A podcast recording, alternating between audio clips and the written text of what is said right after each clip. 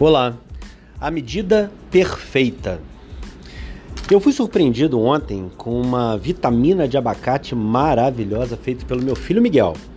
Mas ela estava um pouquinho puxada para o doce demais. E aí eu perguntei, filhão, quantas colheres de açúcar você colocou? Olha, pai, duas. Eu falei, caramba, tá certo, duas para essa quantidade tá incrível. E aí eu tomei achando perfeito. Até porque o filho fez, né? Tá sempre perfeito, até se tiver doce demais. Quando eu fui à cozinha, qual foi a minha surpresa?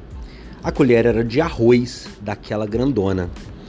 E aí eu fiquei refletindo para gravar esse podcast, até gravei um vídeo no Instagram hoje falando sobre a medida perfeita.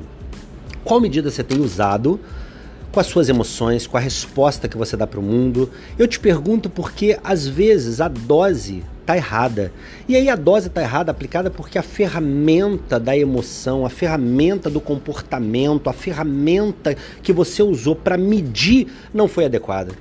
Dá um tempo para responder as coisas. Eu erro muito isso e a minha esposa me corrige todos os dias. Afinal, casamento é para isso, né? Todos os dias eu erro um pouquinho sobre uma eventual precipitação nas respostas. E quando você está precipitado para responder, a ferramenta que você usa para medir pode ser a equivocada, pode ser a inadequada.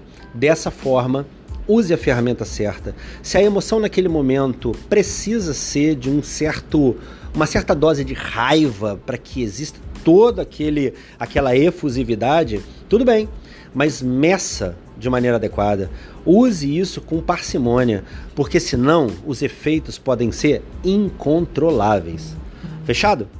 Qual a medida que você vai usar hoje para chegar onde você quer e para dar as respostas daquilo que o mundo te apresenta.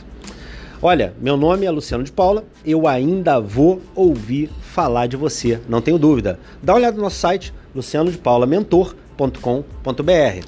Tchau, tchau.